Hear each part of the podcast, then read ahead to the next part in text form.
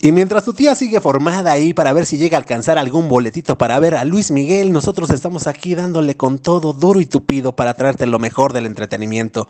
Esto es Blanco y Negro Podcast. Comenzamos.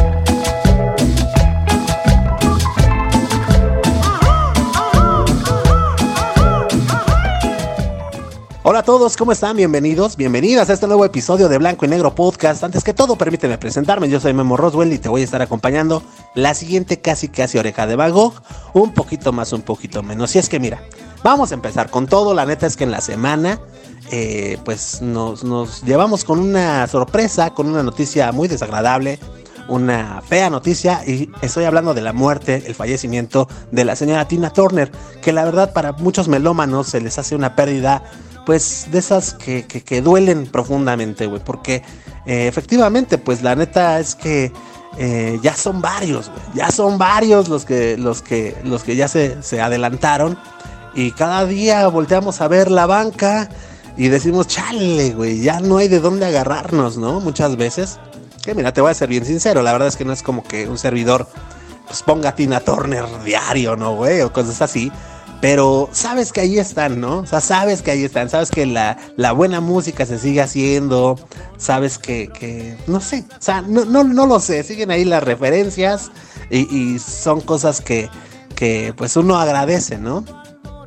Y, y bueno, eh, dada esta noticia, el señor Rumex 2020 el día de hoy en, en, su cápsula, en su recomendación semanal, no te trae una ni te trae dos, te trae tres rolitas para que la pases chévere eh, pues de quién más, de Tina Turner. Entonces, si tú, amigo, amiga que nos estás escuchando, no conoces nada de Tina Turner, es un buen episodio para que te quedes, para que aprendas, para que aprendamos todos juntos, porque seguramente el día de hoy, eh, pues tu repertorio musical se va a ampliar. Se va, se va, a ampliar muy, muy, muy bien. Muy padre, la neta.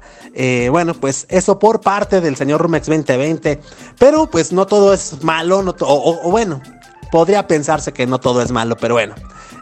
Nos acompaña también nuestra amiga compañera Mili el día de hoy, quien nos viene a dejar algunas recomendaciones, digo algunas porque, pues, güey, seguimos en las mismas, no todo es miel sobre hojuelas. Y es que nos viene a platicar de Fast and Furious 10, o sea, Rápidos y Furiosos 10, güey, o sea, ya lo habíamos platicado aquí en el programa anteriormente, y es que si la risa en vacaciones se te había hecho así, súper absurdo, ya, güey, o sea, rápidos, rápidos y furiosos 10, ya no manches, güey. La neta es que sí, ya, ya se.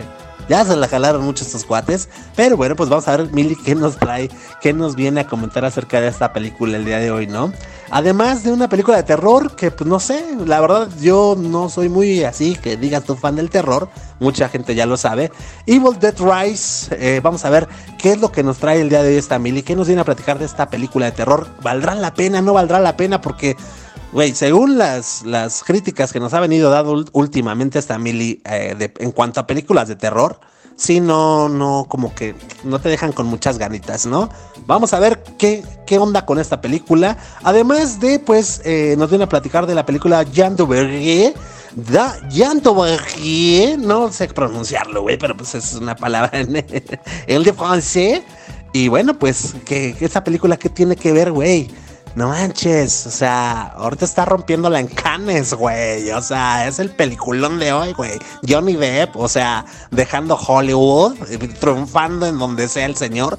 Hello, güey. O sea, mm, este chismecín está chido, güey. Entonces vamos a ver qué onda, qué onda con esta película. Todo esto y mucho más nos trae esta Mili el día de hoy. Y por si fuera poco, damas y caballeros, pues sí, eh, reafirmando la Full House del día de hoy, la casa llena. Nuestra amiga compañera Hilda O nos trae también muchísima información en cuestión de espectáculos. La neta es que, güey, este programa me encanta, güey. Me encanta porque si lo que buscas es entretenerte, aparte aprender, aparte pasarla chido, Blanco y Negro Podcast, neta se hizo para ti, neta no te estoy mintiendo. Y es que mira, ya las personas, eh, pues las rockeras ya tienen este, sus festivales, ¿no? Los fresones tienen el Tecatepal Norte, ¿no? Los fresones. Y los, eh, pues de, de, piel humilde, güey. Este, tenemos el Vive Latino, ¿no? Entonces ya, Ahí está. Es más, habemos unos más humildes que ya tenemos el Escatex, güey. O sea, párale de contar, papá. Que los metaleros, güey, greñudos acá, ya tienen su Hell and Heaven. Que los electronoides, los electrónicos, los vanguardistas ya tienen su, sus festivales. Que el Tomorrowland, que hay, eh, los, este, pues no sé, hay eh, otra categoría de, gente que le gusta la música electrónica que se lanza que al EDC, que al EDC. En fin, güey, o sea, ya hay de todo, ya está el Flow Fest para la banda que le gusta el perreo. Porque, y dijeron, dijo una empresa, güey, bueno, a ver, ya, güey, todo mundo tiene pinche festival. Nos hace falta otro, güey, ¿por qué? Porque, porque sí, pues, ¿qué crees? Que el día de hoy nos viene a platicar esta Hilda O acerca del Arre, del Festival Arre, pues. Del Festival Arre, que pues bueno, ya nos va a platicar esta Hilda, pues a, qué tipo de música corresponde este, este festival. Eh, muy, muy curioso, la, verdad. Eh, y ansío ya ver imágenes acerca del Festival Arre, güey. Del Festival Arre Pariente, ya tú te imaginarás, pues qué tipo de música van a poner ahí, ¿no, güey? En fin, en fin, esto y no creas que nada más te trae esto, güey. O sea, te trae eh, cosas del festival Arre también. Te trae todos estos planes, ¿no? Que acaba de modificar Netflix. Eh, mucho de qué hablar. Y este, películas, películas, papá. La de Barbie, güey. La de Barbie ya, ya, ya, ya, ya nos trae pues noticias acerca de esta película. Y este, pues, esto y, mucho más, güey. ¿Qué, ¿Qué, te puedo decir? La neta es que tenemos un programa completísimo el día de hoy. La neta, ahora sí hasta me tardé en la presentación del programa, pero es que, güey, la neta, hay veces que me quedo cortito. Y yo sé que muchos de ustedes luego traen prisa y dicen, ay, güey, ¿sabe que Pues es que luego, ¿quién sabe de qué van a hablar? No, güey, mira, ya te dije todo. Ya te dije todo. ¿Y yo de qué te voy a estar hablando, carnal? Pues mira, yo, pues, eh, soy muy preocupón, güey. Soy muy preocupón. Y tú ya viste el título de, este programa, ya viste la portada, entonces pues ya, ¿de qué, te puedo decir, no? Conectados y afectados, güey.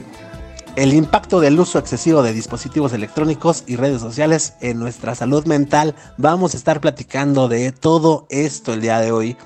Y es que miren, mis queridísimos charolastras, en esta era digital en la que ya estamos viviendo, ya es una realidad, güey, pues está de más, no está de más decir que el uso de los dispositivos electrónicos, todo lo que son redes sociales, en fin, todo lo que ya nos envuelve con, estos aparatitos, se ha vuelto pues prácticamente omnipresente, güey, en, nuestras vidas. Están en cualquier momento, para toda hora y pues con todas las herramientas que ya nos ofrece, es imposible vivir prácticamente sin estos aparatejos o sin este tipo de, de vida, güey, de, de vida este, que nos proporciona la tecnología, ¿no? Pero, pues a medida que nos vamos sumergiendo cada vez más en la conectividad constante, güey, es, es importante reconocer, ¿no? Reconocer y comprender cómo esto puede llegar a afectar de alguna forma nuestra salud mental.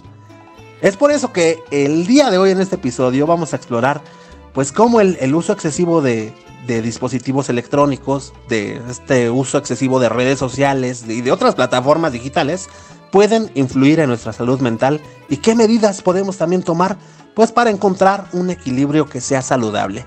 ¿Ok? Entonces pues bueno, vamos a darle que es mole de olla, ¿no, Karen? El impacto de la conectividad constante y bueno pues pues el estar entrando todo el tiempo a, los dispositivos electrónicos, el tener un acceso constante, güey, a, tu celular, a tu computadora, a todos estos aparatejos y sobre todo a las redes sociales, eh, ha llevado a una mayor dependencia y adicción a la tecnología y eso ya lo podemos ver en nuestras propias casas, güey. O sea, hay una, hay una dependencia muy, muy, muy cañona ya de los aparatos electrónicos y de redes sociales, güey.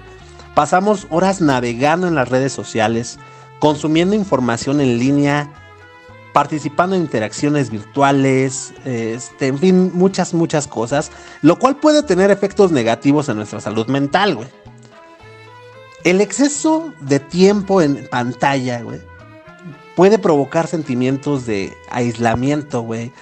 Puede provocar sentimientos de ansiedad, de baja autoestima, de depresión, de neta, neta, está, está cañón a lo que nos orilla el exceso de que, tenemos, este, el exceso de, tiempo que tenemos en, la pantalla, güey. O sea, mija, imagínate ya hablar de, de, de baja autoestima, de, aislamiento, de ansiedad, de depresión, güey. O sea, no es cualquier cosa. Además, la comparación constante con los demás en las redes sociales puede generar sentimientos de insatisfacción y afectar nuestra autoimagen, güey. ¿Por qué? Pues porque, güey, imagínate que te metes a Instagram y que estás bien feito. Nada más imagínate, ¿eh? Carreal no te estoy diciendo que es real. ya si te sentiste, si, si, te sentiste mal, güey, perdóname. Sabes que estás feito. Pero no, o sea, imagínate que estás feito, te metes al Instagram y empiezas a ver a puro carnal bien mamey. Pinches barbas de los, de los, estos güeyes de los árabes, güey. Bien delineaditas, güey. O sea, no, todos sus pelitos bien acomodados. A mí me crece mi barbita de Shaggy, güey. Mi pinche bigote de cantinflas, güey. No, esos güeyes. No, no, no, bonito, güey. Cosa bonita, güey. O sea, te pones ahí a, analizar, güey, ¿no? Que, sus barbitas, eh, güeyes bien, bien, bien torneados, bien mameyes. Güey, ¿qué termina pasando con tu con tu autoestima, güey? Pues se va al caño, güey. O sea, dices, no, no manches, güey. No, pues estoy bien mal. Y fíjate, y todavía te pones exigente con tu pareja, güey. No, no, no, no, no, eh. Párale de contar, mijo. Párale de contar, güey. Sí afecta, güey. Sí afecta, aunque no lo creas, la neta. Pero, y también hay que mencionar, güey. O sea, hay personas, siento yo que, pues, algo normal es reconocer, ¿no? No, que dices, ah, no mames, no mames, pero ese güey está bien producido, güey. No, güey. Muchas han de decir, yo tuviera el tiempo de ese güey. No manches, yo también tendría ese cuerpazo, güey. No, pues ese güey no le debe al copel, güey. Luego, luego se ve, ¿no? o sea, o sea, sí, pero hay gente, güey. Hay gente, y es parte de, estos peligros que, uno tiene, güey, con la baja autoestima. Que empiezan, y es muy peligroso, güey. Se empiezan a comparar ya, güey. O sea, ya empiezan a, a decir, bueno, no a comparar, no a comparar, sino empiezan a afectar, como te decía este, anteriormente, empiezan a afectar su, su autoimagen, güey. O sea, ya empiezan a decir ellos, güey, o sea, pues, tal vez, y solo tal vez, güey, si empeño todas mis cosas, güey, pues me puede alcanzar para comprarme esas botitas, güey, ese pantalón, güey. Tal vez, güey, si pido un préstamo muy cañón, que no sé cómo lo va a pagar, me pueda ir yo también a Cancún a tomarme unas bellas fotografías, güey como este carnal. En fin, o sea, son cosas que ya tu autopercepción, ya tu, entorno, tu realidad, güey, ya se distorsiona completamente y empiezas a querer, pues, ser parte de, un mundo que no existe, güey, que es irreal, güey. En fin, aparte de, esto, pues la insatisfacción, en fin, muchas cosas, güey. Pero bueno, eh, el uso excesivo de dispositivos electrónicos antes de dormir también es una lata, güey. O sea, muchos lo hacemos. Yo me considero, y me incluyo, mejor dicho. Eh, soy una persona que está acostumbrada a ver el dispositivo antes de dormirse. Y, tú no sabes, güey, pero esto puede interferir con nuestro ciclo de sueño, güey. Esto puede tener un impacto negativo en nuestra salud mental. Fíjate, ahí te va, güey. La exposición a la luz azul de las pantallas eh, puede alterar la producción de melatonina, güey. ¿Cuál es la melatonina, güey? Vas a decir tú. Ah, bueno. La melatonina es la hormona que es la responsable de regular el sueño. Como resultado, güey, pues experimentamos ya dificultades para pues, conciliar el sueño y también obtener un descanso de calidad, lo cual te puede llevar a problemas de salud mental, como lo que son, pues, irritabilidad, que la falta de concentración, la disminución del, bien, del bienestar general, en fin, o sea, muchas cosas, güey. Entonces, esto también te afecta. Imagínate, ya estás todo pinche. Ya está todo deprimido, güey, porque todos tienen una mejor vida que tú. Eh, ya quieres pertenecer a un lugar que no te corresponde. Además, como también ves tu celular en la noche, ni dormiste chido y estás todo pinche irritable. Este, no te concentras, no haces caso aquí, papá, aquí, no haces caso. En fin, ve cómo, ve cómo se empiezan a juntar muchas cosas, güey. O sea, la neta es crucial el día de hoy, mi queridísimo Charo Lastra. Es crucial que empecemos a adoptar medidas para tratar de mantener un equilibrio saludable en nuestra relación con la tecnología. ¿Ok? Algunas eh, estrategias, perdón, incluyen pues establecer límites de tiempo en pantalla, que yo sé que me vas a mandar a la goma, pero ahí está, güey, ahí está. Tenemos que establecer límites de tiempo en la pantalla, güey. O sea, decir, hoy, y, de hecho hay muchos celulares que ya lo tienen, o sea, ya, ya tienen esta aplicación para que tú puedas eh, decirle al celular que pues simplemente se apague después de determinadas horas de uso, güey, continuo, ¿no? Eh, pero pues es algo que tenemos que hacer, güey. O sea, es algo que ya tienes que ponerte un límite de tiempo como chavitos, güey. Prácticamente como chavitos, porque, güey, como ya somos nosotros los adultos, pero eso sí, volteamos a ver al morro y, güey, es que te la pasas todo el chingado día en el celular, güey. No sabes hacer otra cosa, mijo. Salte a jugar. Pero con tu cel, pero con, con tu celular en la mano. Sí, güey, nomás, pues si eres. Eres buen papá, no tonto. en fin, güey. O sea, otra cosa, güey, que podemos empezar a adoptar, güey, otra medida. Podemos practicar la desconexión digital periódica, güey. O sea, que, ¿sabes qué, güey? Yo me conecto en la mañanita, güey, pues para ver cómo amaneció el clima, cómo está el día, saludar a toda la familia, a todos mis amigos, bla, bla, bla. Pero no me vuelvo a conectar hasta las 2 de la tarde, güey. Que es mi hora de comida, güey. O después de mi hora de comida, ¿no? Eh, en fin, güey, o sea, que en la noche, bueno, pues nada más me voy a conectar 5 minutos eh, o 10 minutos, no lo sé, porque también es importante dedicarle tiempo a la familia, ¿estás de acuerdo? Sí, güey, porque muchas veces te, te, castigas todo el día, desde que te levantas hasta que regresas de trabajar, te castigas y dices, no, güey, yo Veo mis redes sociales y todo ya cuando llego a casa. Güey, cuando llegas a tu casa es el momento más importante para dejarlo, güey. Porque es el momento en el que tienes la oportunidad de convivir con, pues, con tus seres cercanos, güey. Con tus seres queridos. o sea, míralo, qué fregón, güey. Ahora sí, ¿no? Ya que te podemos aprovechar, pues ¿qué crees que ya no está? Porque anda, anda en el Facebook el señor, porque no lo vio en todo el día. Oye, Oye, pero ¿qué tal? Te vas a perder el pinche tiempo ahí como dos horas con la de contabilidad, güey. O sea, no, no, no, no. Ponte unos límites chidos, güey, ¿ok? Para que pues tengamos esa desconexión periódica.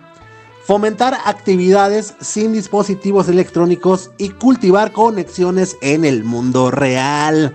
O sea, Güey, esto, esto lo vimos en Son como niños, güey. O sea, es quítales el celular a tus chamacos y ponlos a aventar piedras al río, güey. Mándalos a tocar timbres, güey.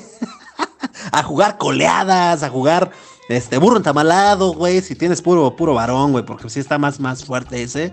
Pero en fin, güey, en fin. Esto, esto es. No tiene ni por qué lo tengo que andar explicando. Pero bueno, también es importante eh, ser conscientes de nuestra propia salud mental y buscar apoyo profesional cuando sea necesario. Eso es inevitable, güey. Si ya sabes que tienes un problema, acércate a un especialista. Este, te van a ayudar muchísimo, güey. Y son los que le saben, papá. ¿No? Vamos a construir hábitos saludables. Este, vamos a tener una relación equilibrada con la tecnología, güey. Pues, no sé, o sea, podemos proteger nuestra salud mental y, también promover un, un, pues un bienestar integral, ¿no? En fin, señoras y señores, pues espero que hagamos todos eh, conciencia y que pues tengamos y consigamos ese equilibrio, ¿no? Vean Star Wars, vean Star Wars y hagan de cuenta que pues estamos ahí, el, lado oscuro es la tecnología y el otro lado pues es nuestra, nuestro aquí, nuestro ahora, güey.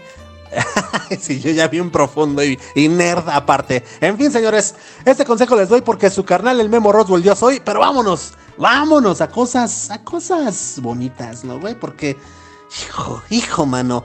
Vámonos, ¿qué te parece si con nuestra amiga compañera Mili, que el día de hoy nos trae, nos trae, pues que la recomendacioncilla y que, que rápidos y furiosos, en fin, vamos a ver ese chismesote, papá. Échale, Mili.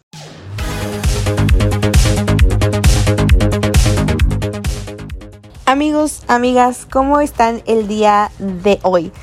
Yo muy feliz porque es viernes, vaya semana que he tenido, muy agotadora, mucho trabajo, pero, pero eso no eh, me mantuvo al margen de poder haber ido al cine, de haber disfrutado de un par de películas, bueno, disfrutado y no tanto, que quiero platicar el día de hoy con ustedes. Cosas muy buenas, cosas muy malas, pero en fin, eh, he estado pensando por cuál iniciar. ¿Saben? Es como cuando te dicen, te tengo dos noticias, una buena, una mala. ¿Ustedes cuál escogen primero? Creo yo que siempre voy a preferir la mala primero para que después tengamos un final feliz y nos quitemos el mal sabor de boca. Así que vamos a empezar la cápsula del día de hoy con, eh, con una crítica que ya se, veía venir. La verdad es que no le tenía fe. Este, yo sabía perfecto a lo que iba, a lo que me estaba exponiendo. Y vamos a hablar de la película de Rápidos y Furiosos 10, Fast and the Furious 10. ¿Qué pasa amigos? Eh, miren, yo nunca he entendido por qué esta saga tiene tantas películas. Que aparte son películas taquilleras. En algún momento llegué a ver las primeras películas. Se me hacían buenas, o sea, no se me hacían lo mejor que había visto en el cine. Pero, eh, o sea, palomera. Palomera, distractora, eh, para vaciar un poquito el cerebro, que siempre hace falta. Y en fin, desde hace como, o sea, las últimas cinco películas han sido ya una cosa tan forzada. O sea, yo no entiendo ya estos guiones, yo no entiendo ya esta historia, yo no entiendo estas direcciones. O sea, yo no, yo de verdad que por más que intento eh, como, como darle sentido a lo que estoy viendo, no pasa. Y esta no fue la excepción. Eh, dice Dewey de Malcolm el de en medio, nunca espero nada de ustedes y siempre logran decepcionarme. Vi más de lo mismo. Es una película aburrida. En ningún momento sentí que hubo, o sea, que hubiera como un punto clímax, ¿saben? Como la gran pelea, el gran momento, el gran rescate. O sea, en ningún momento me sentí así de atrapada en la película. Eh, para mí lo mejor de esta, eh, de esta entrega fue Jason Momoa. Disfruto mucho cuando Jason Momoa tiene estos estos papeles donde casi casi es Jason Momoa, ¿saben? O sea, donde eh, se ríe mucho y es una y es eh, interpreta a alguien como muy valemadrista, eh, malo. Como que eso fue lo único que disfruté de toda esta película, pero nada, nada, nada más.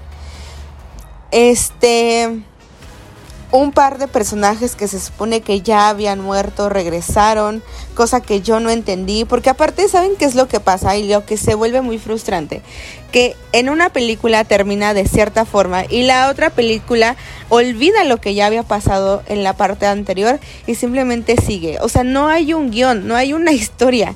Eso es muy frustrante para alguien que quiere ver una buena película. Es se me hace como que una falta de respeto, ¿saben? Eh, sabemos que ir al cine es un lujo.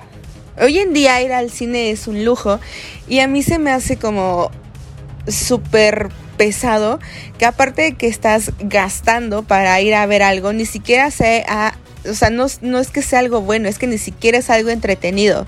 El cine es un entretenimiento, es un arte y vamos a ver cosas que de verdad mejor hubieran salido en YouTube, porque no tiene ni pies ni cabeza. Eh, no he escuchado ninguna, ninguna eh, crítica buena al respecto de esta película. Siempre eh, que a mí no me gusta algo que veo, trato de decirles a las demás personas, velo para que tengas tu propio criterio, para que no te dejes llevar por lo que te estoy diciendo. Pero en esta ocasión es que es tan mala que de verdad mi recomendación sería evítensela. No gasten su dinero. En cuatro años que salga en Canal 5, véanla.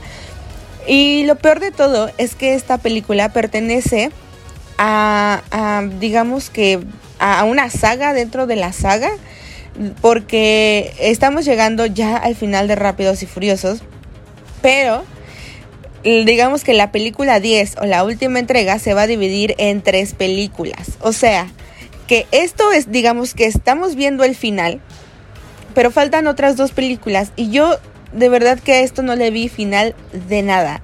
Está aburridísima. Estoy segura que para las últimas eh, va a salir el personaje de este Brian, hecho en, inteligencia artificial o, algo así, porque solamente así se pudiera salvar esta saga que, híjole, qué bueno que ya se va a acabar, pero aún falta como dos años para que lleguemos al final. Y ahora sí, ¿qué es lo bueno que yo vi en el cine esta semana? Una película que ya salió desde hace un mes, le ha ido muy bien y no tenía muchas ganas de ver. No vi el tráiler, vi el póster y no me llamó mucho la atención. Aparte, no sé si ustedes recuerden, es una película de terror. Y yo venía de hace unos meses de ver películas de terror chafas y chafas y chafas y chafas. Y cuando vi que salió esta, porque aparte salió muy pegada a las otras que ya había visto, dije, no, la verdad es que eh, como que me hice a un lado del género del terror, no quería saber nada pero no encontré nada, justamente que quisiera ver en cartelera o que me acomodaba de horario. Estaba esta y la vi. Y vaya sorpresa. Estoy hablando de Evil Dead Rise. O el, despertar de... Es que no sé cómo le pusieron en, español. Creo que sí es como el despertar del diablo o el... Eh, o no sé. Pero se llama Evil Dead Rise. Y es una película que dura hora y media. Es una película que se te pasa muy, muy, muy rápido. Inicia contándonos una historia. Vemos una posición, una clara posición. No entendemos qué es lo que está pasando. Y de ahí la historia nos dirige a qué es lo que sucedió un día antes de lo que estamos viendo. Y me gustó que no fuera exactamente la misma historia. Vemos en lo que pasó un día antes a la historia de una familia que se, eh, bueno, está como cabeza de familia es el personaje que se llama Ellie, la cual tiene tres hijos. A Danny, que es un eh, que es el, el, varón y el más grande, a Bridget, que es chica y es la de en medio, y a Cassie, que es una niña más pequeñita. Llega su hermana que se llama Beth, Beth está embarazada, la es hermana de Ellie, de la mamá. Llegan, llega a casa, quiere eh, entablar como una plática y pasar una tarde con sus sobrinos cuando hay un terremoto. Ese terremoto hace que el estacionamiento del edificio donde viven se abra y eh, Dani, que es el hijo mayor, ve que hay, para, al parecer es como una bóveda, alberga algo y empieza a encontrar como bastantes documentos pues de hace muchos años, de hace un siglo más o menos. Y pues estos libros se referían, libros y audios, a posesiones y a un libro como del mal. Eso hace que el mal llegue a su departamento, a su casa y se posee Eli. Así es como empieza todo. Ustedes si yo se las platico, pueden decir una historia más de poseídos, una historia más de demonios. Sí y no, porque si algo me sorprendió específicamente de esta película es todo lo visual. Yo creo que visualmente hablando tenía mucho que no me asustaba una película así tal cual, o sea, que yo viera eh, una caracterización demoníaca que dijera, ay, güey, o sea, esto sí me está asustando. Hace muchos, muchos años que no pasaban. Eh, es muy gore, es muy, muy, muy gore. Hay mucha sangre, hay muchas escenas muy explícitas. Y todo el tiempo estamos en contacto con este, este feeling de terror. Eh, pasan cosas que no esperábamos que sucedieran. Eso me gusta no es tan predecible como pudiéramos haberlo imaginado. Y eh, es una buena historia. O sea, es, esta sí es una película a la cual yo llegué, me senté, la disfruté de inicio hasta el fin. Tengo ganas de volverla a ver y estoy segura que se va a volver como un, eh, tal vez no un referente de, eh, de las historias de terror, pero sí como de una película que fue buena, que tuvo una buena historia, que no necesitó darnos más choro, que eh, no necesitó meterse en más temas innecesarios, ni hacer cosas innecesarias, ni meterse al cliché de, de los sustos y sustos y sustos que solamente, o sea, que, que, que te asustan, pues, o sea, esta película te asusta por la caracterización, por la historia, por todo lo que estamos, por toda la ambientación que crea la película y no solamente porque de pronto sale una cara fea y te hace gritar y, saltar. Se las recomiendo mucho. Todavía está en cines, a pesar de que salió hace un tiempo, todavía está en cines porque de verdad es muy buena. Entonces pueden ahí buscarla. Este, yo siempre voy a Cinépolis, pero búsquenla en el en el cinema de su preferencia. Por último, amigos, y para cerrar esta cápsula, algo que me mantiene, híjole, súper eh, como diríamos aquí, en ascuas. Estoy en ascuas porque el, desde el 16 de mayo empezó ya la temporada del Festival de Cannes, que es una de las etapas, etapas más importantes de, eh, de los filmes a nivel mundial. Y hace un tiempo les había platicado que Johnny Depp iba a regresar ya a, su trabajo, a hacer lo que sabe hacer, a ser un gran actor, después de todo, en todo lo que estuvo malamente involucrado, pero regresó. Hasta ahí nos quedamos, sabíamos que eh, se lanzó un póster donde estaba Johnny Depp. Eh, y vaya, ya salió el tráiler, ya se vio la película en Cannes. Los actores recibieron grandes ovaciones y eso es lo que me tiene, híjole, en ascuas, como les digo. La película es Jean Dubarry, que eh, cortesana de Luis XV, Johnny Depp interpreta a Luis XV, así que este el tráiler, algo que me sorprendió mucho es que es, está, o sea, la película está en francés. Al menos lo que se ve en el tráiler, todos hablan francés. Eso me llamó mucho la atención, porque a mí me gustan mucho estas películas como de esa época. Eh, de, todo lo que rodea como Versalles, se me hace súper interesante ver vestidos, ver comida, ver el palacio. O sea, eso se me hace, son de mis películas favoritas. Y, eh, pero casi no están en francés. Una película que me gusta mucho y que está involucrada muy en esta historia es María Antonieta de Sofía Coppola. Y no está en francés, está en inglés. Aunque esté en Versalles y aunque hable de toda esta familia, está en inglés. Y esta sí está en francés. No sé cómo, eh, no he escuchado el francés de Johnny Depp porque no habla en todo el tráiler, pero se ve muy interesante. Él se ve, híjole, o sea, no, no, no, no está hablando mi amor por él, está hablando la verdad. Lo que es un gran, gran, gran actor, película ovacionada y ya solamente estoy esperando a que me digan cuándo salga para estar ahí en la premier, el día que se estrene, estar ahí, ahí presente. En fin amigos, eso es todo lo que ha pasado en el cine, eso es lo que he visto en el cine y eh, espero que la próxima semana podamos hablar ya eh, de que ya salió la sirenita.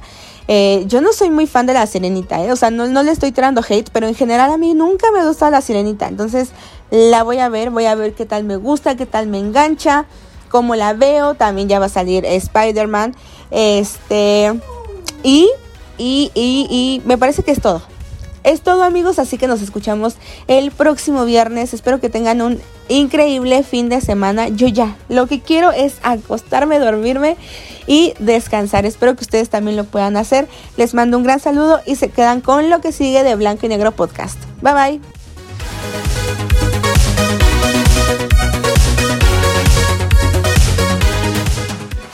Pues ahí está, señoras y señores, nuestra amiga compañera Mili, que el día de hoy te digo que hoy vino con todo, güey. Hoy vino con todo. Hay que ver esa de John güey, ¿no? Oigan, ya, ya, también, ya, ya, chole con rápidos curiosos, ya, no manches, güey. Este, no, güey, no, no, no, en fin, en fin. Eh, fíjense que yo estaba escuchando, güey, yo dije, uy, ¿dónde? Pues mis gatos están aquí. Por ahí la Mili tenía un gatito que ustedes tal vez no lo pudieron escuchar porque no tienen sonido de alta resolución, güey, pero yo sí. cierto. Un saludo, Mili, muchas gracias. Y este, bueno, pues vamos a continuar con este show cómico, mágico, musical, señores. Y no podemos continuar sin antes, pues, ver qué tranza, ¿no? Eh, en los restaurantes. Tú, mi queridísimo carnal que me estás escuchando, yo te puedo apostar que alguna vez te han eh, tratado, no, no tratado, alguna vez te han atendido supuestamente mal en un restaurante y vas a ver que hoy vas a descubrir que no era tanto culpa del restaurante como pensabas. En fin, Flippy, adelante caminante, papá.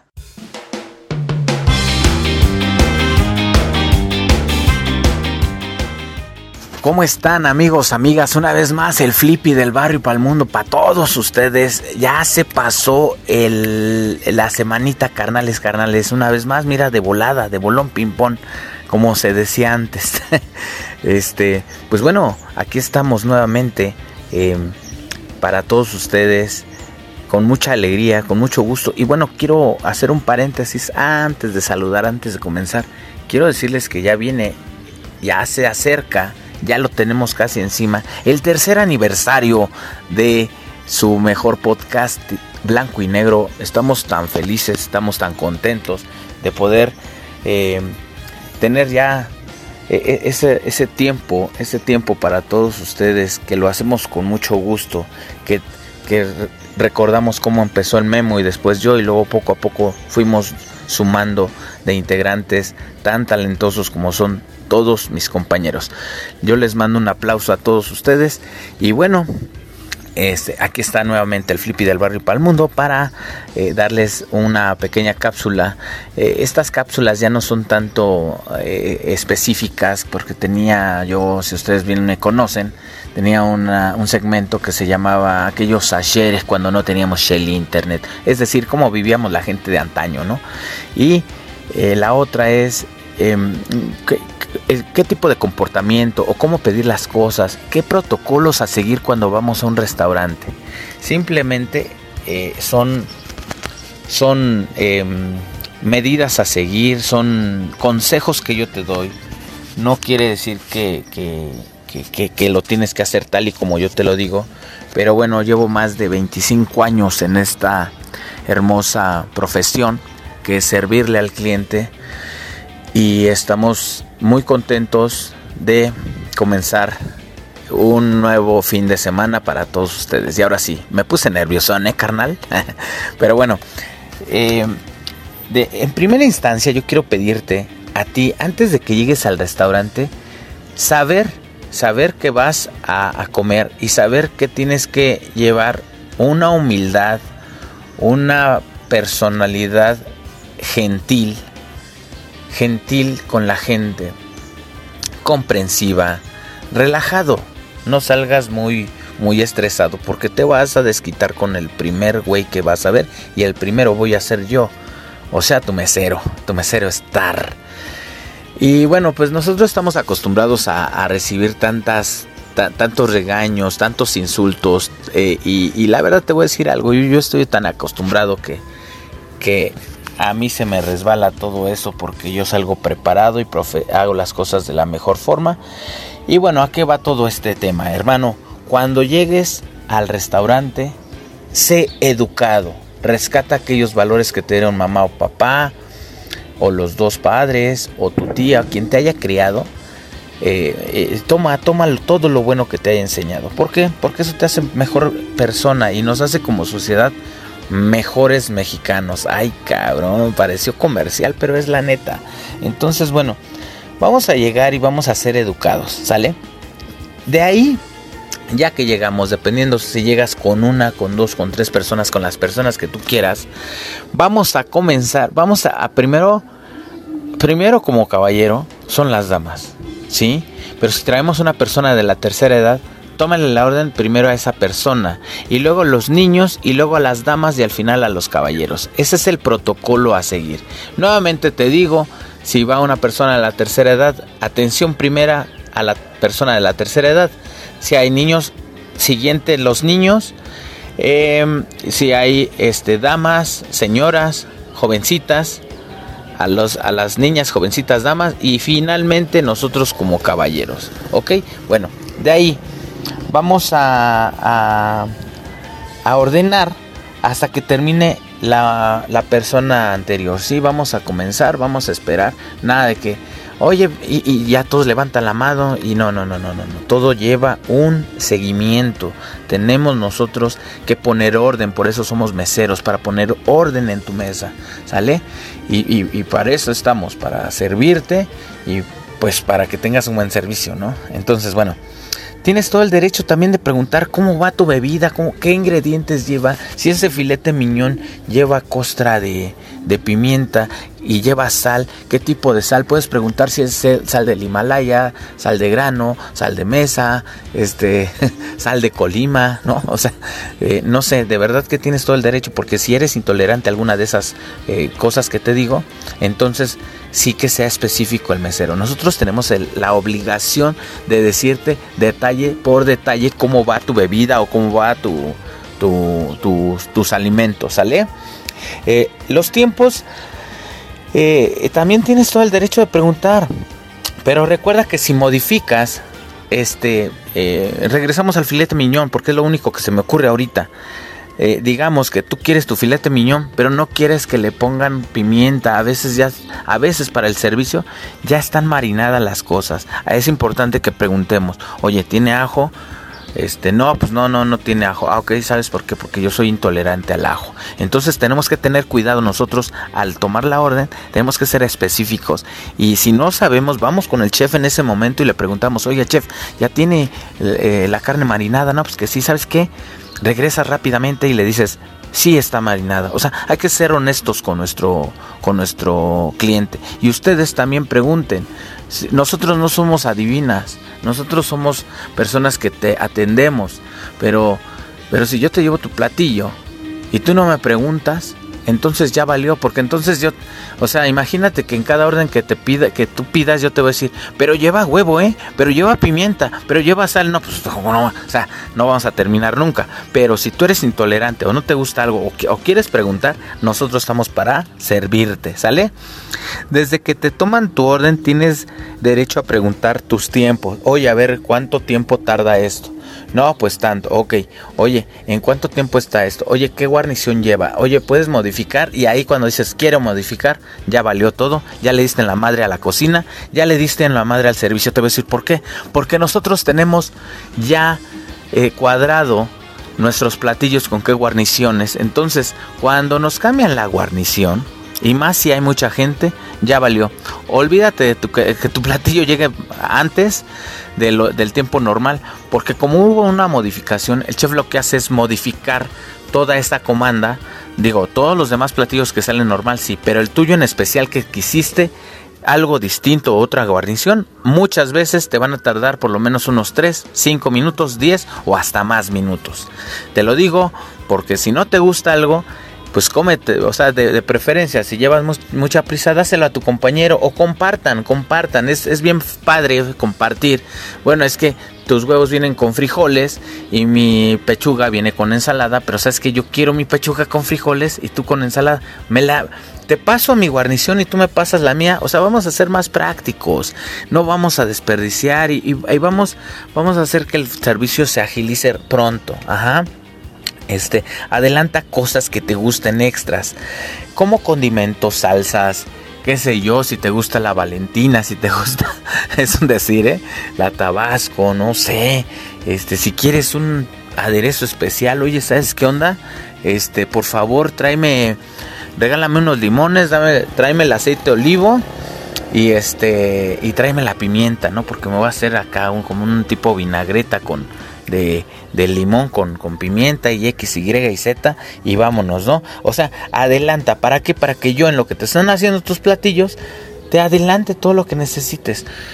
Eh, si, si, es una carne y, y, y, todavía no te llevan tu cuchillo de corte, tú tienes el derecho. Oye, ¿me puedes traer mi cuchillo? Ah, cabrón, pues ¿cómo?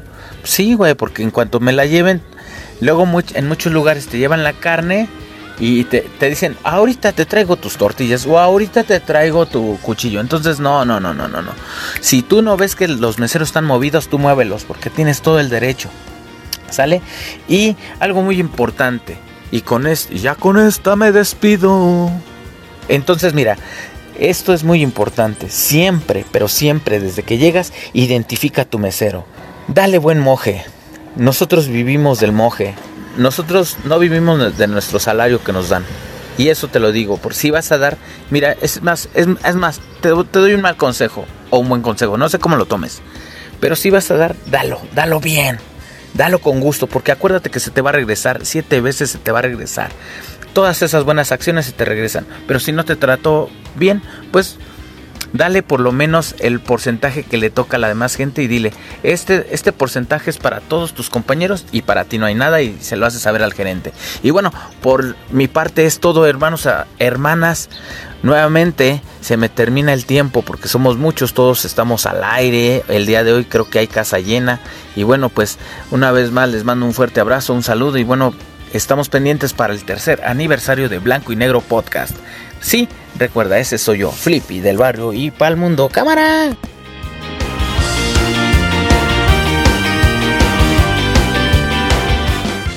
Muchísimas gracias, Flippy. Pues ahí está el señor Flippy del Barrio para el Mundo, quien al inicio de su cápsula efectivamente nos recordó que ya se viene el tercer aniversario de Blanco Negro Podcast. Mis queridísimos charolastras, no se pueden perder el especial que ya tenemos, ya estamos, ya es costumbre, ¿eh? ya se puede decir que ya es costumbre que pues tengamos un especial de aniversario y pues no sé, nos vamos a ver ahí con toda la tropa, no sabemos qué vamos a organizar, pero pues ahí les vamos a estar poniendo pues algo, algunos videitos, algo así por ahí por Facebook, ahí en Blanco y Negro Crew, no se lo pierdan.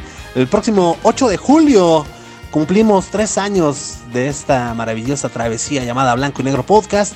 Muchas gracias a todos ustedes, aprovechando, ¿no? De una vez. Y bueno, pues ahí estuvo el señor Flippy del barrio Pal Mundo, papá. Y recuerden, digo ya para cerrar, salgan relajados a comer, salgan relajados, porque si tienen, tiene razón el flippy, güey. O sea, luego, al primer güey con el que te topas es el que te la paga, güey. En fin, señores, esperemos que les haya gustado. Y ahora sí, ahora sí, mis queridísimos, tú, carnal, que no te gusta el metal, no te gusta el rock, el ska, la electrónica.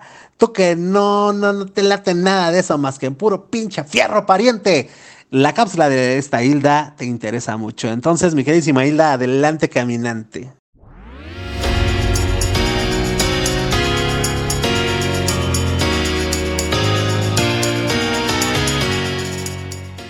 Hola, ¿cómo están? Bienvenidos a una nueva cápsula de las news aquí en blanco y negro. Ya estamos de regreso luego de que no me fue posible participar por dos semanas aquí con ustedes. Y es que no están para saberlo, pero yo sí para contarlo. Pues he tenido últimamente bastante trabajo, ya que me cambié de área, por así decirlo.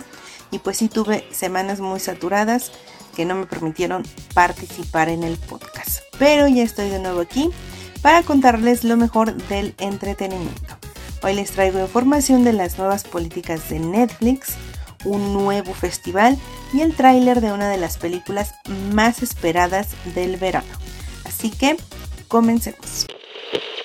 Empecemos con información que le interesa a todos los suscriptores de Netflix y sobre todo a aquellos a quienes comparten su cuenta con otras personas que no viven en su misma casa pues la plataforma de streaming muy pronto hará realidad en México un nuevo plan de cuentas compartidas, pero obviamente será con un cargo extra. Netflix ya comenzó a mandar las notificaciones a sus clientes sobre este nuevo esquema que se va a empezar a aplicar muy pronto en nuestro país. Con eso los usuarios que comparten una misma cuenta para que otro vea contenido, pero sin vivir en el mismo lugar, ya no podrán hacerlo. Así como lo escuchan, ya se tendrá que pagar por ese servicio. Este plan de cuentas compartidas de Netflix no afectará a la gente que sale de vacaciones y de viaje, por lo que vamos a poder seguir viendo el contenido de Netflix fuera de nuestra casa, tanto en nuestros celulares como en otros dispositivos tipo Smart TV o laptop fuera de casa. Esto no va a afectarnos porque vamos a tener la opción de una verificación de que somos los dueños de la cuenta. Y pues para compartir una cuenta de Netflix van a tener que pagar un monto extra sí o sí. Ahora la plataforma pues ya pensó en todo. Por ejemplo, si tú eres el que le comparte Netflix, lo que podrás hacer con esta nueva política es pagarle a tu amigo, novio, tío, papá, mamá o vecino a quien te presta el Netflix, tendrás que pagarle el costo extra que será de 69 pesitos. Y la otra opción es empezar a pagar Netflix por tu propia cuenta.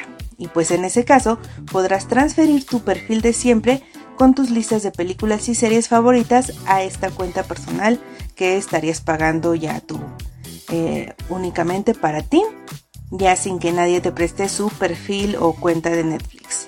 Así esta primera opción que les decía es justamente entrarle al plan de cuentas compartidas de Netflix, donde el dueño de la cuenta podrá agregar a las personas con quien quiera compartir como miembros extras de su cuenta por la cantidad de 69 pesos al mes que serán adicionales al plan de Netflix que ya manejan y serán otros 69 pesos por cada persona adicional.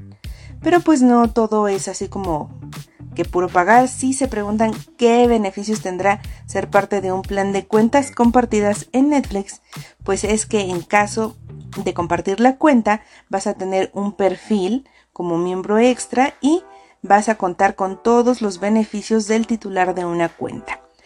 Sin embargo, solamente podrás tener este perfil y no podrás crear otros perfiles para compartirlo con otras personas y también nada más vas a poder utilizarlo en un dispositivo a la vez. Y pues esta es una clara diferencia con el titular de la cuenta porque cada titular puede crear hasta 5 perfiles en Netflix para distintas personas pero que vivan en una misma casa. Así que como ven esas nuevas políticas de Netflix que ya nos van a cobrar por prestar la cuenta y pues todavía está por verse cuándo comienza a aplicarse esto y si habrá trucos para saltarse el costo extra como muchos hacen con planes compartidos parecidos. Y pues un caso es el de Spotify que tanto los planes dúo o familiar pueden utilizarse por personas que no viven en la misma casa. Y ahí sí se puede compartir el costo de un plan familiar por ejemplo tienes derecho a seis cuentas y pagas 180 pesos al mes lo divides y te salen 30 pesitos. Hasta hoy esta práctica es común, se puede y obviamente pues no hay como como freno por parte de Spotify o por lo menos pues tú tienes que entrar a la cuenta y decir que vives en el mismo lugar que la persona titular del plan familiar, aunque no vivas ahí. Entonces no sabemos cómo va a aplicarse esto en Netflix y se va, si se va a poder saltar la regla, pero pues ya irán saliendo más detalles después. Vamos ahora con el mundo de las series, pues HBO Max trae bajo el brazo un nuevo proyecto de uno de los personajes más destacados de la comedia mexicana del siglo pasado, que sin duda marcó a varias generaciones y que aún hoy sigue teniendo repercusión entre los niños. Estamos hablando de Chespirito, pues Roberto Gómez Bolaños es uno de los personajes más icónicos de la televisión mexicana y sus personajes como Chespirito, Chompiras, el Doctor Chapatín, llegaron incluso a marcar generaciones de otros países de Latinoamérica y son conocidos también en otras partes del mundo. Y pues por esto HBO Max ya prepara una serie biográfica de Chespirito que cuente la vida y obra del comediante mexicano. Habían antes surgido rumores, pero no era oficial, sino hasta apenas hace unos días porque HBO anunció con bombo y platillo que junto al hijo de Chespirito Roberto Gómez Fernández ya preparan esta serie, pero no solo eso, sino que también van a explorar otros proyectos dentro del universo de personajes creados por el comediante. Así que pues se vienen varias cosas en ese sentido y tentativamente esta serie se va a llamar Sin querer queriendo y mostrará cómo fue que cómo fue la vida de Gómez Bolaños y cómo fue el proceso para crear a sus personajes, entre los que se encuentran como ya les decía el Chompiras o el Doctor Chapatín y por supuesto el entrañable Chavo del Ocho que como sabemos cruzaron fronteras y marcaron la cultura de México y también de varios países de Latinoamérica hasta hoy en día. Eh, Roberto Gómez Fernández dijo que van a buscar mostrar en esta serie biográfica al comediante, pero al mismo tiempo al padre, al esposo y al amigo que fue eh, pues Roberto Gómez Bolaños. Hasta el momento lo único que se sabe sobre Sin Querer Queriendo es que arrancará la producción este año, tampoco hay detalles del elenco o de la fecha de estreno, pero seguro irán saliendo, sobre todo el elenco, quién va a interpretar a, eh, a, a Chespirito, quién podría ser. Entonces, esto es lo que sabemos hasta ahora. Tampoco sabemos si van a ser varias temporadas, si va a ser una miniserie. Así que vamos a estar al pendiente de esta producción. Vamos con noticias del cine porque ya se viene uno de los estrenos más esperados del verano. Y sí, no podía ser otra película que Barbie. Porque además de marcar el regreso de Greta Gerwin, directora de Lady Bird, también hay mucha expectativa sobre cómo nos van a mostrar el mundo de la polémica y famosa muñeca de Mattel, que como ya muchos sabrán está interpretada por Margot Robbie que ha salido en películas como El Escuadrón Suicida. Este jueves Warner Bros. compartió el nuevo tráiler donde podemos ver a Barbie junto a su adorado Ken que es interpretado por Ryan Gosling y pues los vemos en situaciones tanto dentro del mundo perfecto de Barbie como fuera de él, pues la muñeca atraviesa por una crisis existencial. Obviamente la película únicamente está inspirada en la famosa muñeca de Mattel, por lo que no habrá nada de cómo fue creada y nada de la historia de Barbie, nada de eso. Solamente está inspirada en el mundo rosado de Barbie. La directora, además de la dirección, también coescribió el guion junto a Noah Baumbach, conocido por haber escrito Historia de un matrimonio. Así que, pues son dos personajes que tienen fama de, de, realizar buenos trabajos, tanto en dirección como en guion, así que no creo que sea mala la película, por lo menos lo que vimos ya en el tráiler dejó con un muy buen sabor de boca. Y pues además de Margot Robbie y Ryan Gosling, en la película también aparecen algunas estrellas como Helen Mirren, Michael Cera, Will Farrell, Nicola Coughlan, América Ferrera y Dua Lipa. Como les decía, la película tratará de esta crisis existencial de Barbie que la hace dejar su mundo perfecto y salir al mundo real, causando gran revuelo. Vi el tráiler, como también ya les decía, y realmente les guste o no Barbie, sean partidarios de lo que representa la muñeca o la polémica en la que ha estado metida Barbie, pues lo que Warner Bros. nos promete en esta película es una cinta divertida, tiene grandes momentos cómicos, cursis y hasta ridículos, pero bien logrados, al menos es lo que se puede ver en este nuevo avance. Las escenas mostradas también hacen alusión a un par de momentos memorables que han marcado la pantalla grande, hay uno ahí de Matrix que yo no entiendo muy bien que leí por ahí que era cuando Barbie la hacen decidir entre usar la zapatilla o una chancla antes de dejar el mundo perfecto para ir al mundo real. como yo no he visto muy bien Matrix, no le entendí, pero vayan a ver el tráiler y vean si encuentran esa referencia a Matrix. Pero otra que sí entendí es la que hacen a Mary Poppins, ya que en varias escenas de, del tráiler podemos ver a Barbie bajar de su casa de muñecas como lo hacía Poppins en la película musical, en el que ella baja del cielo así con un pie levantado, con las manos extendidas y cargando un paraguas y lo único que le faltó a Margot Robbie en esta escena fue llevar pues el paraguas. Otra referencia que podemos ver es la que toca a la muñeca que fue competencia en los 90 de Barbie, las llamadas Brittany, ya que el tráiler captura el momento en que Barbie se da cuenta que su pie arqueado había desaparecido y en su lugar tenía el pie plano. Eso es un gran momento dentro del tráiler en el que le cuenta a sus amigas que ya no tiene el pie arqueado y entonces todas gritan de horror así de pie plano, no. pues está bueno ese momento y se supone que esta es una referencia a las muñecas Brittany, pues que obviamente Mattel quería destacar que no eran de la misma calidad, ni tan glamorosas, ni nada de eso. Y para hacer más memorable este tráiler para los fans, también aparece la icónica canción de Aqua muy popular en los 90, ya que al finalizar el tráiler se escucha la pista Barbie Girl en una versión remasterizada grabada por Ava Max. Así que pues ahí está parte de lo que muestra este nuevo tráiler aunque también previo al lanzamiento del adelanto se dio a conocer los artistas que formarán parte de la banda sonora de la película, como Ava Max, que ya les decía, Charlie XCX, Dua Lipa, Gail, Haim, Carol G, Khalid, Lizzo, Nicki Minaj y el propio actor Ryan Gosling, además de la banda Tame Impala y The Kid Laroi.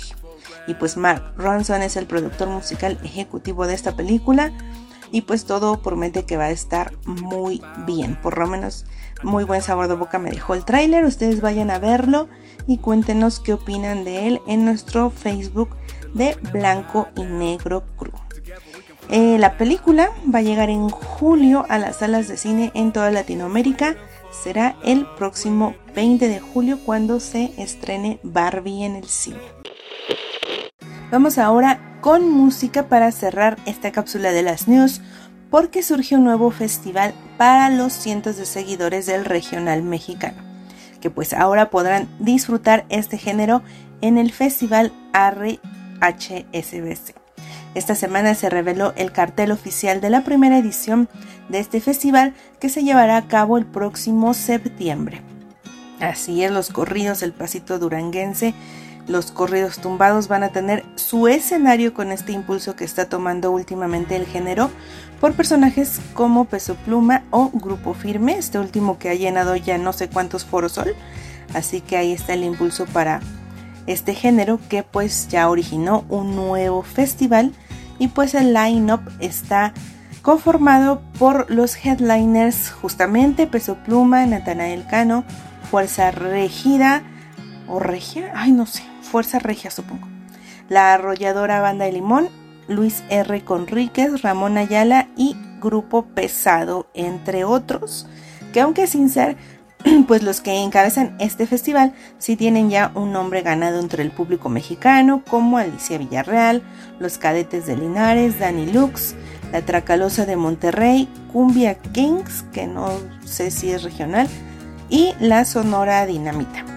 Y pues y más artistas ya andan por ahí el cartel en redes. Y este festival RHSBC será de dos días, el 9 y 10 de septiembre, justo para las fiestas patrias, y va a llevarse a cabo en el Autódromo Hermanos Rodríguez. La gran venta de HSBC, es decir, la preventa que va a ser con tarjetas de crédito de este banco, va a comenzar el 30 y será el 30 y el 31 de mayo a partir de las 2 de la tarde. Ya sabemos que después ya será el 1 de junio cuando inicie la venta al público en general pero por el momento no se han revelado los precios, aunque no creo que tarden ya en, revelar los precios estos días. Y pues como les decía, ya terminamos con esta nota, las news de blanco y negro. Cuéntanos qué les pareció el tráiler de Barbie o qué tanto les va a afectar la nueva política de Netflix ahí en nuestro Facebook Blanco y Negro Crew. Nosotros nos escuchamos. Hasta la próxima.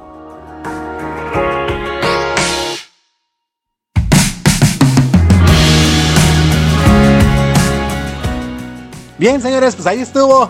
Ahí estuvo, este, pues todo, todo lo, todo lo de los espectáculos, nuestra amiga Hilda O. Este, ¿cómo, cómo no se puede pronunciar este nombre de este, de, este grupo, güey? No manches, Hilda, te pasas. Si me preguntas, yo tampoco sé, pero pues te pasas, nada, no es cierto. Pues ahí está, señores, ¿no? Ahí está. Vamos a ver qué tranza con la película de Barbie. Eh, ¿Saben qué? Bueno, yo sé que hay mucha banda que les gusta Barbie. Eh, a mí me gustan mucho las muñecas de las Monster High. Eh, y estaría bien padre, la neta. Digo, no, no es por hacer menos la Barbie, ¿no? Pero estaría chido ver este un live action, ¿no? De Monster High. Pero chido, o sea, un live action chido. Porque creo que ahí hay una por HBO o por Amazon, no sé. Está, está eriza, está bien eriza. Está como Caballeros del Zodiaco, güey. O sea, está como, como Death Note, güey. Como, la de Dragon Ball con Elijah Wood. No, no, no. no nos merecemos algo chido también los de Monster High, ¿no? Pero bueno, este, pues vámonos, ahora sí, señores, vámonos. Es momento de cultivarnos musicalmente y pues aprovechando pues la partida de Tina Turner el día de hoy nos trae pues este pequeño especial. Señor Rumex 2020, adelante caminante.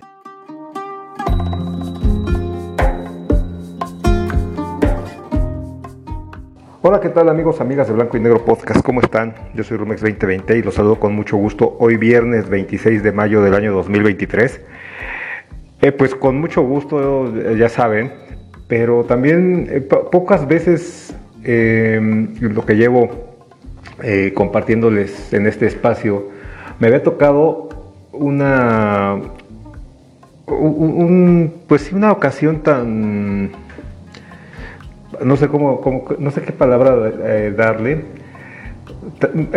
Es, una, esta va a ser una, aportación, una recomendación muy, muy emotiva, una cápsula muy emotiva por parte del servidor.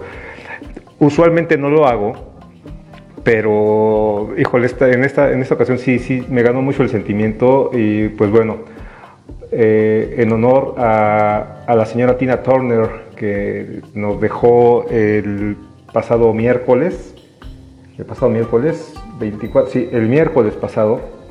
Este, y pues bueno, la verdad es de que sí me, como que me llegó un, un sentimiento de que nos están dejando todos esos súper eh, referentes de la música tan talentosos y me deja una serie de sentimientos encontrados que, bueno, más, eh, eh, digamos que sobre la marcha los voy a ir dejando salir. Y voy a tratar de ser breve, porque por primera vez en la historia de este, este, de este segmento les voy a dejar tres recomendaciones, tres, sí, tres. Y pues bueno, vamos, vamos, vamos empezando. Bueno, estábamos hablando de Tina Turner, que es, su nombre original fue Anna May Bullock y ella nació en Brownsville, Tennessee, un 26 de noviembre del año 1939. Eh, bueno, obviamente, como lo acabo de mencionar, murió el pasado miércoles 24 en su casa de Kuznach, Suiza, y es considerada la reina del rock por ser, eh, digo, entre, entre, entre, otras cosas, pero eh, es, es una de las más importantes compositoras que ha dado este género, el rock. Eh, y ya ni qué decir del carisma y de, la potencia y de la fuerza y de la presencia que tenía en el escenario. Pero bueno, la tragedia de Tina, pues bueno, ella se, Una de las características principales de, de Tina fue que tuvo una vida pues muy tormentosa, muy, muy accidentada, llena de pues sí, la, verdad llena de, sufrimiento, pero sobre todo desde, su niñez, que bueno, eh, eh, ella vivió un drama familiar, que desde que tenía 12 años su mamá dejó a su papá porque pues, su papá era, era un golpeador. Este, eh, entonces su mamá se va de, casa, deja a la familia sin decirle nada a nadie y, este, y pues bueno, su papá después también las dejó, eh, entonces se fueron a vivir ella y su hermana con su, con su abuela. Este, ella trabajó desde muy niña como, como, este, como trabajadora doméstica. Poquito después, cuando Tina tenía 16 años, su abuela muere y, después de, esto su mamá regresa para llevársela a San Luis, eh, donde estudió la preparatoria. Y eh, este, bueno, en ese tiempo Tina quería ser eh, pues enfermera, ¿no? Se quería especializar como enfermera y por ello entró a trabajar a un hospital local como, como auxiliar de enfermería. Pero, y bueno, como también había que sacar y, pagar las cuentas y salir adelante, este, junto con su hermana y por aquella época también comenzaron a actuar en clubes nocturnos, eh, pues sí, pues obviamente locales. Y, durante su actuación en un lugar llamado Manhattan Club, ahí conoció a Ike Turner, eh, que tenía una banda que se llamó Kings of the Rhythm. Con el tiempo Tina se incorporó a la banda eh, y se podría decir que gracias a Ike Tina aprendió mucho de lo que, de lo que la llevó a triunfar, ¿no? Porque Ike le enseñó a controlar la voz y a sacarle más provecho. Ahora, esto eh, desde que Tina conoce a Ike, eh, este cuate era un, hombre pues, muy, con mucho ángel, con mucho carisma, tenía mucho, mucho enganche con la gente y, este, pues esto y, su talento y todo, todo demás fue de lo que digamos que atrajo a, Tina este, y total que pues, terminaron eh, casándose. Eh, para 1960 eh, ya Ike y Tina lanzaron su primer sencillo que se llamó A Full of Love, A Full in Love, perdón. Y ah, después Ike, que también con el tiempo se llegaría a convertir en el representante de Tina, este, pero en ese, en ese momento, en 1960, eh, Ike le cambió el nombre ya por el de Tina Turner, ya casados.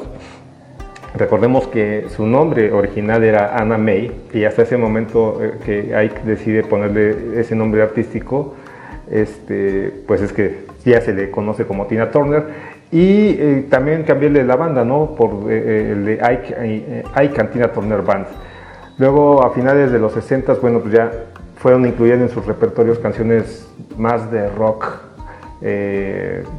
pues como Come Together de los Beatles que en aquel entonces estaban de moda, Honky Tonk Woman de los Rolling Stones, eh, hay, una de, un cantante de jazz que se llamó Sly and the Family Stone eh, y la canción se llamó I Want to Take You Higher.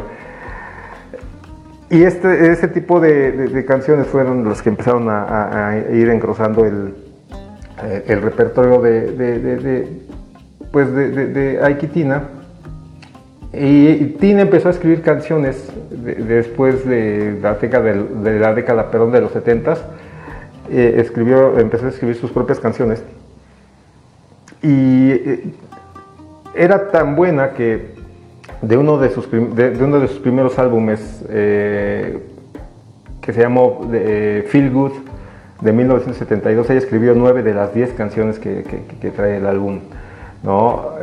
ya para mediados de los 70, este, Ike, además de pues, todo lo, lo malo que llegó a desarrollar, eh, pues resulta que era muy adicto a la cocaína. Y pues esto finalmente junto con su carácter y su temperamento y su machismo y todo lo que traía arrastrando, pues terminó con su relación eh, con Tina Turner.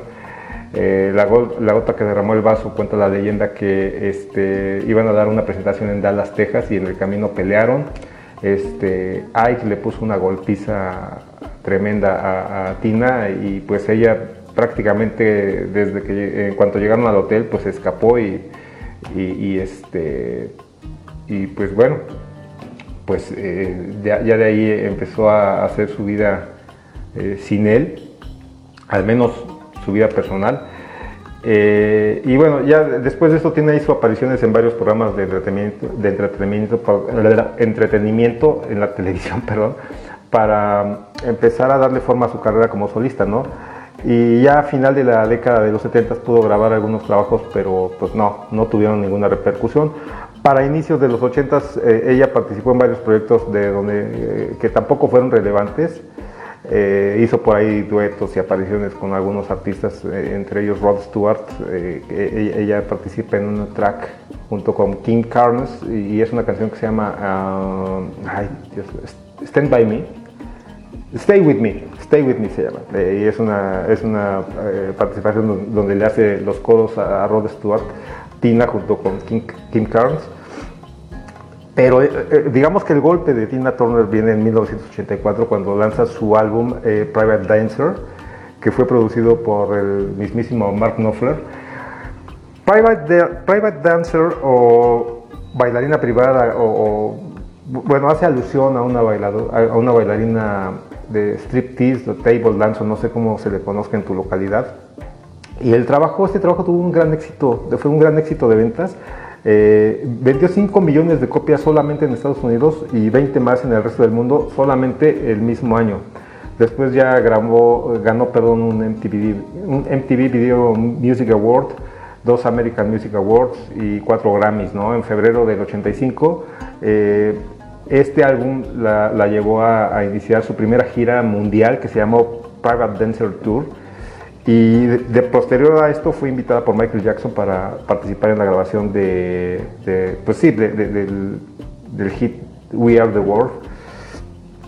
Eh, después de esto, Tina debutó en el cine eh, con el papel de Entity en la película de Mad Max Beyond the Thunderdome o este, Más allá de la cúpula del trueno, junto a Mel Gibson.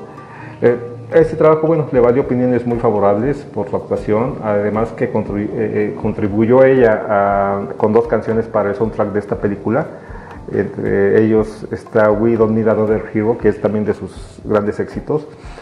Bueno, a partir de la segunda década de los 80 y ya en la cúspide de su fama, pues realizó varios trabajos más en los que tuvo colaboración con artistas de la talla de Phil Collins o Steve Winwood, Eric Clapton, David Bowie, Brian Adams, Rod Stewart, eh, este, eh, bueno, eh, digamos que empezó a, caracterizarse más por, pues, por esas giras, este, y pues ya en esta etapa, después de, pues de este boom en los 80s, por 1991 publicó un álbum recopilatorio que se llamó Simply the Best. Y dos años después inició una gira mundial que se llamó What's Love.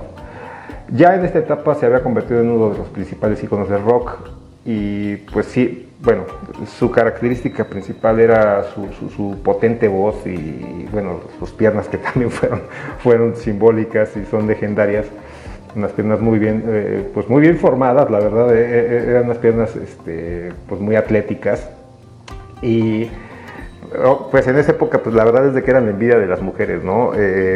y bueno, gran parte de la década de los 90 lo dedicó a hacer giras muy exitosas por todo el mundo y pues con lo que obviamente pudo ganar muchos millones de dólares, ¿no? Este, para el 95 lanzó el tema principal de la película Golden Eye, que es una, eh, un episodio, un episodio perdón, de la saga de James Bond. Eh, y después hizo por ahí otro trabajo que incluyó un dueto con Antonio Banderas. Eh, hasta, hasta 2013, que, bueno, ya a los 73 años algo así, 73, 74 años, eh, anuncia su carrera definitiva de, la música y la actuación. Este, y después, en 2013, renunció a su nacionalidad estadounidense y adoptó la, nacionalidad, ciudadanía, la ciudadanía perdón, suiza.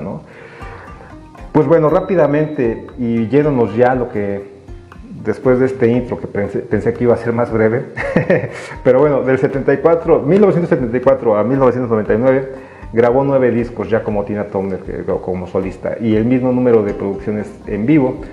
Mi primera recomendación viene en su quinto álbum, el que la lanzó a la fama y que ya te mencioné, titulado Private Dancer, de 1984, y es el tema número 2 de 10 eh, que se llamó What's Love Got to Do With It que es yo creo que el máximo éxito que tuvo eh, Tina por todo lo que representó en ese momento. O, bueno, traducida es, ¿qué tiene que ver el amor con esto? ¿no? Acá en México le pusieron lo que ha hecho el amor, pero pues bueno, What's Love Got to Do With It? Eh, y pues bueno, este, este álbum, como te decía, pues la llevó a, este, a, pues sí, digamos que a realizar eh, una gira gigantesca a nivel mundial que es la que la da a conocer eh, en todo el mundo. Y, también eh, es importante porque recordemos que en ese momento Tina estaba pasando por un momento muy difícil musical y personalmente. Y, este álbum pues también es el más importante de su carrera porque fue el parteaguas que la llevó, o más bien que la hizo surgir ¿no? hacia la fama. What's Love Got to Do With It? pues digamos que también el, dato curioso de esta canción es que en un inicio se, le ofreció a varios artistas que por diversas razones no pudieron o no quisieron grabar, incluida Donna Summer, y pues bueno, se, le asignó a Tina y este álbum vendió más de 1.5 millones de copias en todo el mundo en ese momento, ¿no? La canción va por el lado de las relaciones tóxicas en las que obviamente hay un problema y es que una de las dos partes está sufriendo. Y en este caso yo interpreto que hay una especie de abuso por parte de él, lo que ocasiona que ella se sienta en cierto modo temerosa y desprotegida en medio de, esta situación. Este, te voy a leer tantito de una parte de la letra rápidamente. Dice, puede parecerte que estoy actuando confundida cuando estás cerca de mí. Sí tiendo a parecer aturdida, lo he leído en alguna parte y tengo motivos para estarlo. Hay un nombre para eso, hay una frase que encaja, pero sea cual sea la razón por la que lo haces, ¿Qué tiene que ver el amor con eso? ¿Qué es el amor sino una emoción de segunda mano? ¿Qué tiene que ver el amor? Tiene que ver con todo eso. ¿Quién, quién, necesita un corazón cuando un corazón se puede romper? Y bueno, este es un fragmento de, que, ¿qué tiene que ver el amor con esto? ¿no? What's love got to do with it?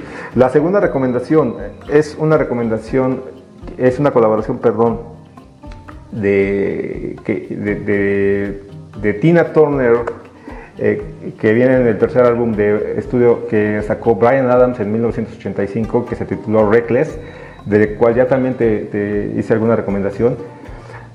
Y también esta canción aparece en el álbum concierto de Tina que se llamó Private Dancer Tour de 1985 también y que se derivó de la gira que Tina llevó a cabo por su, álbum, que ya, el álbum que ya te mencioné, ¿no?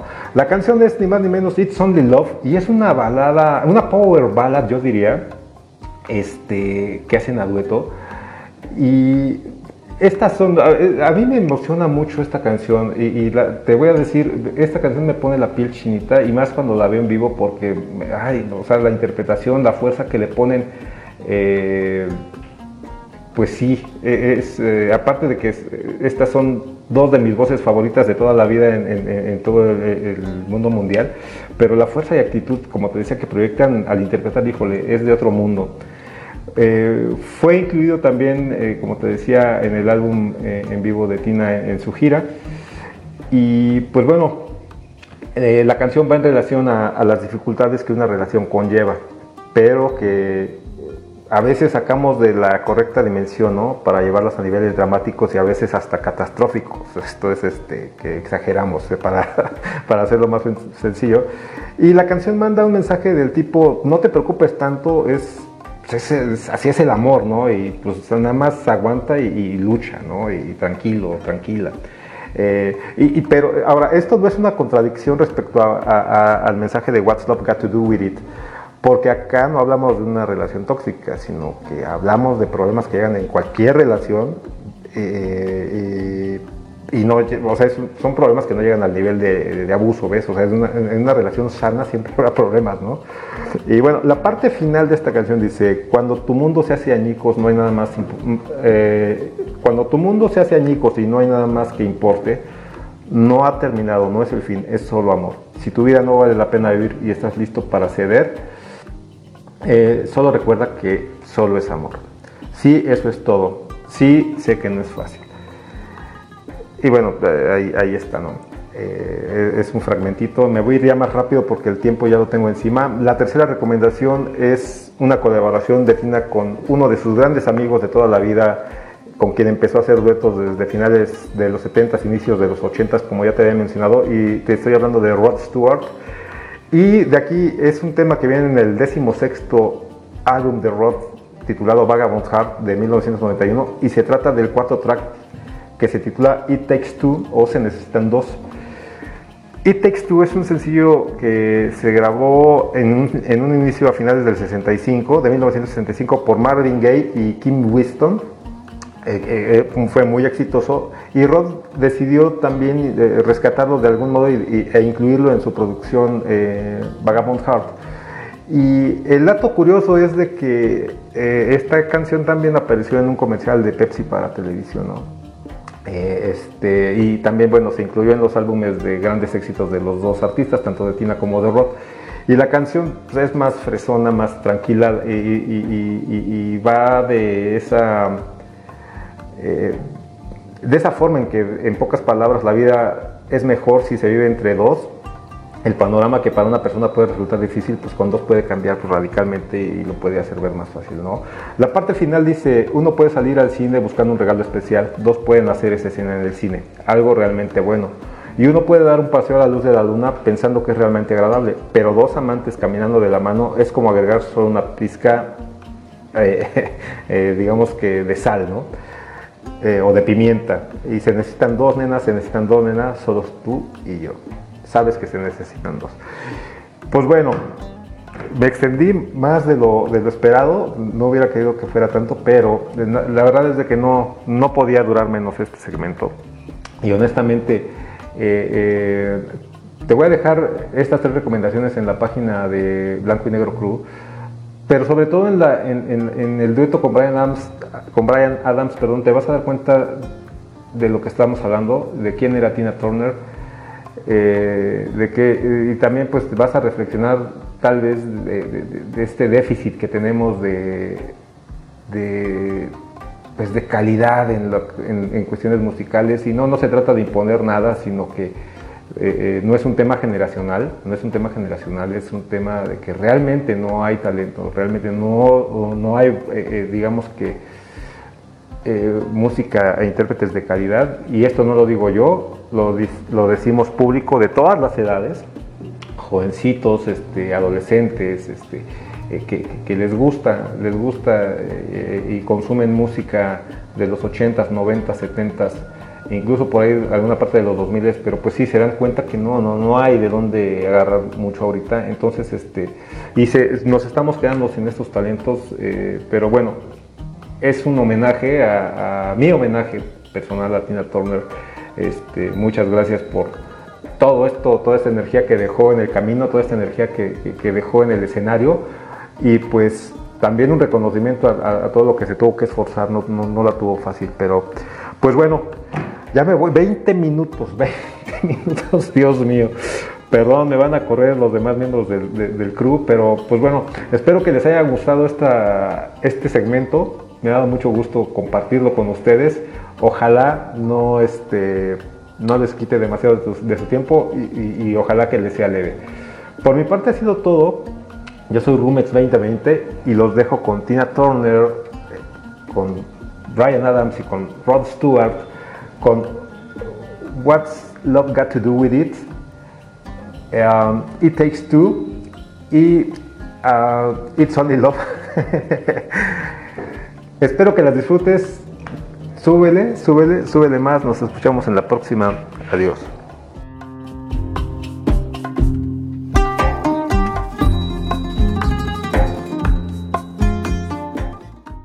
Pues ahí está, señoras y señores, el señor Rumex 2020, el día de hoy con esta cápsula especial de Tina Turner. Esperemos que les haya gustado. Sí, sí, nos pasamos alguito en este episodio, pero pues se vale, güey. Se vale, se vale y, esperemos que les haya gustado a todos ustedes. La neta es que he visto programas de tres horas, güey. He visto podcasts de tres horas, no manchen. O sea, esto no fue nada, esto no fue nada. Eh, muchísimas gracias, de verdad, mi queridísimo Rumex 2020. La neta es que pues están chidas las recomendaciones que nos dejaste. Y ustedes, banda, no se olviden de ir al grupo de Facebook llamado Blanco Negro Crew. Ahí van a estar todas las recommendations del día de hoy. ¿Ok? Bueno, señores, pues sin más ni más, hemos llegado al final una vez más. Y pues no nos queda más que agradecerles a cada uno de ustedes por eh, su preferencia, por haberse quedado aquí acompañándonos hasta el final del programa. Muchas, muchas gracias porque cada día se están uniendo más personas. Gracias porque cada día, cada día nos están escuchando más personas. Y a nosotros pues nada más nos resta agradecerles. Y pues aprovechando también decirles que si te gusta este programa, nos ayudes compartiendo con la gente que más confianza le tengas, con la gente de tu trabajo, de tu familia, tus hermanos, primos, tus compas. Eh, pásales este podcast eh, pues para que se la pasen chido. No seas come solo, no, no seas come solo, ¿ok? No sean come solos. Pero en fin, eh, pues nada, señores, muchas gracias nuevamente. A nombre de todo el equipo de colaboración, a nombre de nuestra compañera Hilda O, de Mili, del señor Flippy del barrio Palmundo, del señor Rumex 2020. Yo soy Memo Roswell. Esto, señoras y señores, el día de hoy fue Blanco y Negro Podcast. Chau, chau. De poco descanso